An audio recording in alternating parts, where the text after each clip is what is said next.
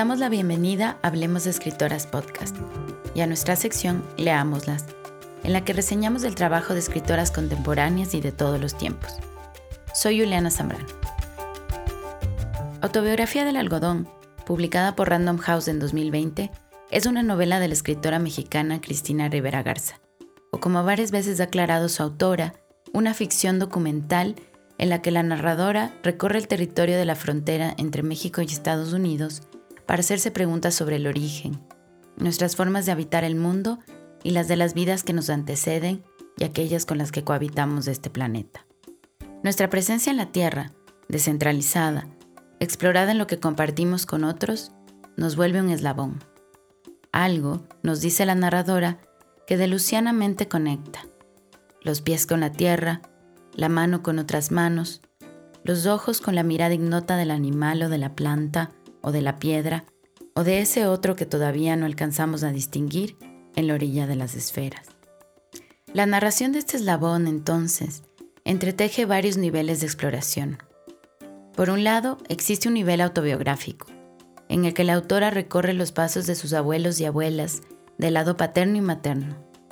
El tránsito de la escritura revita las huellas de su andar como parte de los varios grupos de agricultores nómadas convocados al territorio fronterizo entre México y Estados Unidos por el oro blanco, por la promesa de la riqueza que traerían los campos de algodón.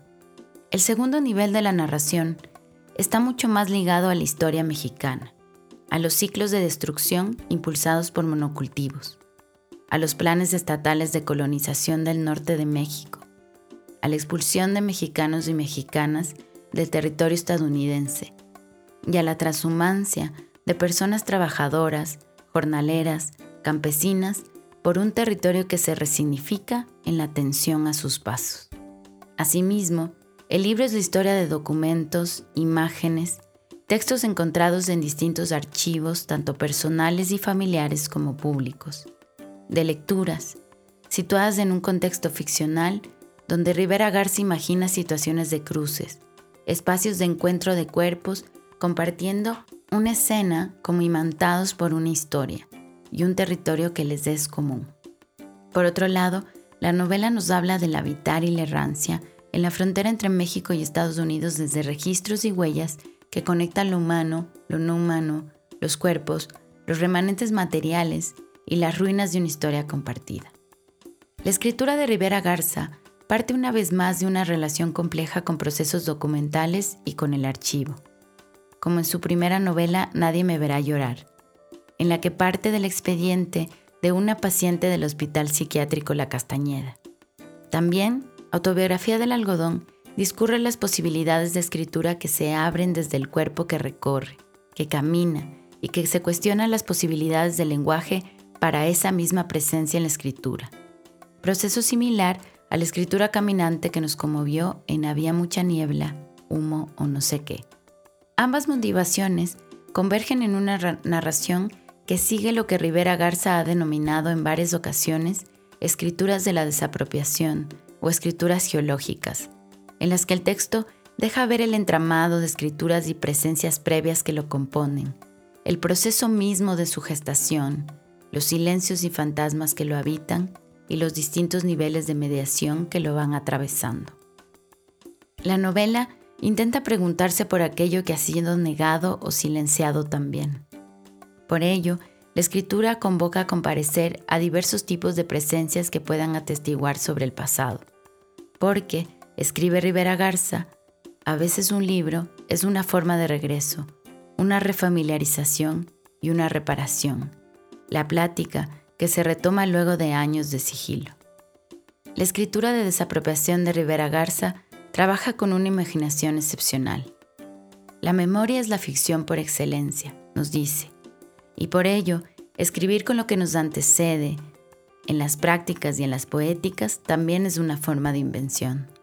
Los trabajos sobre la frontera y la nueva mestiza de Gloria Saldúa, los textos de José Revueltas y los documentos que confirman la presencia de este último en la huelga de Estación Camarón, Nuevo León, en 1934, son resaltados en su más potente vitalidad. Se convocan, se prueban, se reescriben, se sitúan en escenarios de cruces por lo que tienen que decir de lo que fue y de dónde estamos o lo que somos ahora. Aunque, como nos dice el libro, Estación Camarón no existe, no hay memoria de Estación Camarón, sabemos que existió gracias a telegramas, a textos de José Revueltas, a los relatos que sobreviven y que permiten también dar cuenta de la historia de un monocultivo que prometió prosperidad en los años 30 y 40 para trabajadores y trabajadoras, pero que resulta ser un ciclo de destrucción que produjo, como dice Rivera Garza, una riqueza sin par en la región, pero se la arrebató toda y hasta pidió más. Quizás lo que le pidió fue su memoria. Asimismo, Rivera Garza retoma la historia de las mujeres en estos espacios, de sus andares, de sus aprendizajes, porque como lo sostiene la autora, sus voces, entre todos esos campos de oro blanco, son las más inaudibles, las que susurran más quedo. Pero están, en remanentes muy específicos a los que la escritura convoca para indagar en e imaginar las vidas de aquellas que estuvieron antes, que compartían con la escritora chicana Gloria Saldúa la fuerza del andar, la tradición de la migración, la determinación, la posibilidad de reinventarse como nuevas mestizas, como sugiere Riviera Garza, mestizas de algodón.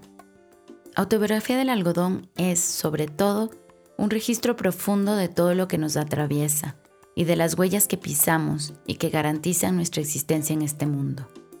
Nos dice, el microscopio y el telescopio de la memoria, que son palabras, nos permiten verlas. Aún más, nos dejan pisarlas, recorrerlas. Aquí vamos, los pasos juntos. La escritura, que no es sobre el regreso, sino el regreso mismo, abre la posibilidad de la habitación y aún más de la cohabitación, esa ardiente posibilidad, esa verosímil pertenencia. En Autobiografía del Algodón, Estación Camarón existe de nuevo y se resignifica, al igual que esa frontera y todas las formas de existencia que la cohabitan.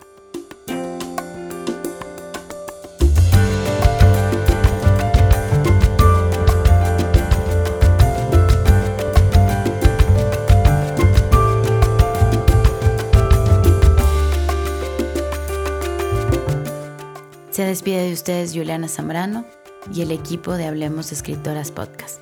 Somos curadores literarios.